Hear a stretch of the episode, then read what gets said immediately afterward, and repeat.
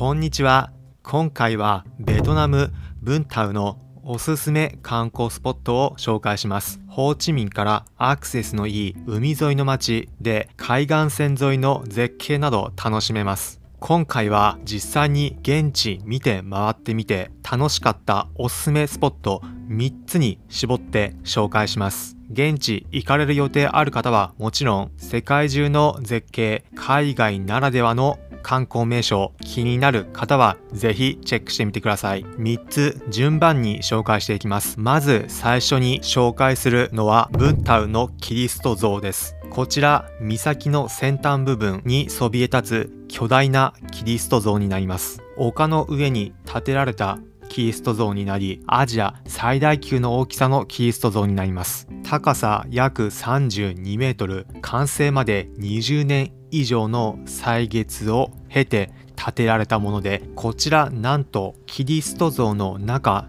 登ることができ肩の上あたりから顔を出しブンタウの海沿いの景色見ることができます。左右の肩両方から突き出して景色見ることができキリスト像が海沿いす。ぐの丘に建てられていることが見るとよくわかり眼下にはブンタウの海沿い海岸線の景色広がっています。大きく手を広げたキリスト像とともに遥か広がるベトナムの大海原の景色堪能することができます。キリスト像の右肩の方からはブンタウの街一望することができます。丘沿いに開けたブンタウの街住宅街やビル群など高いところからの景色。楽しむことができます。反対側のキリスト像の左肩からも景色見ることができ、下から登ってきた時、今いる場所、高いところから見えているということよくわかります。海沿いの景色、周りに遮るものが何もなく、まさにキリスト像の肩に乗ってた気分で景色堪能できます。なお、落下の心配などは囲いがついているので大丈夫ですが、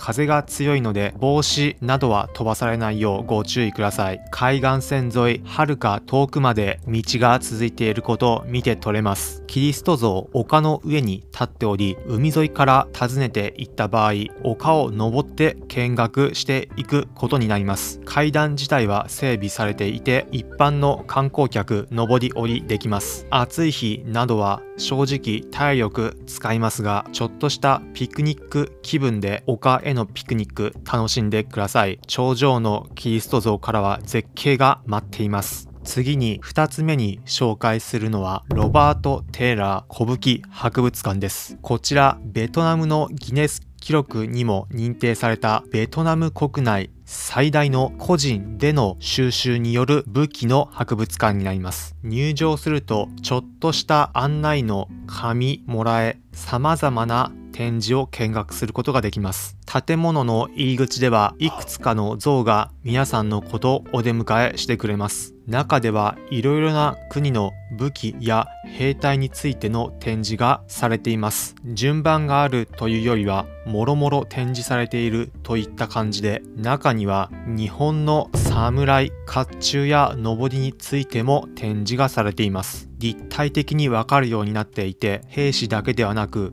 馬などの展示も一部では見学することができます。時代も幅広く、現代のものであればピストル、銃、様々なもの展示されているところ見て回ることができます。建物内部以外にも敷地内ベトナムらしい像だったり観光客の人は撮ってくださいとばかりの顔を入れて有名人になれるパネル台もあります。ジャンヌ・ダルクやナポレオンなど皆さんも好みの人物の佇まいで記念撮影こちらですることもできます。旅の思い出残したい方はぜひどうぞ。最後に3つ目に紹介するスポットはホワイトパレスです。こちらかつてベトナムがフランスの影響下にあった際、フランス総督の別荘として建てられたものになります。ホワイトパレスの名の通り、白亜の外観の建築物で、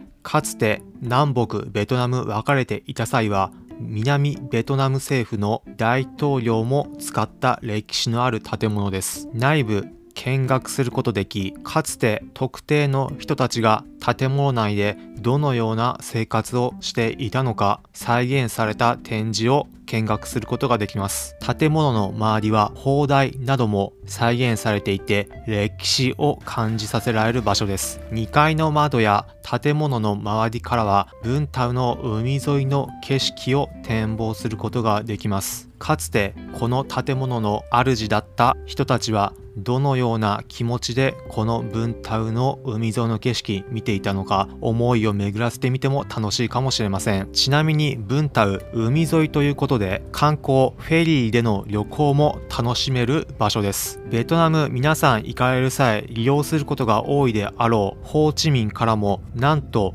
フェリーが就航しています。ホーチミンと文太を結ぶフェリーについては別のコンテンツで紹介しているので気になる方はそちらもチェックしてみてください。ホーチミンの大都市と途中を結ぶマングローブ林を進む景色などフェリーの旅を楽しめます。またブンタウ海沿いの街でシーフードのグルメも楽しめます。ブンタウおすすめグルメについては別のコンテンツで紹介するので美味しいもの好きな方はそちらでチェックしてみてください。ベトナムの安くて手軽でヘルシーなグルメブンタウではシーフード楽しむことができます。ということで最後に今回のまとめです。今回はベトナムブンタウのおすすめ観光スポットを紹介しました。丘の上からブンタウの景色。一望できるキリスト像。種類豊富な武器や兵士について見学することができる。ロバート・テーラー古武器博物館。かつて別荘として使われていた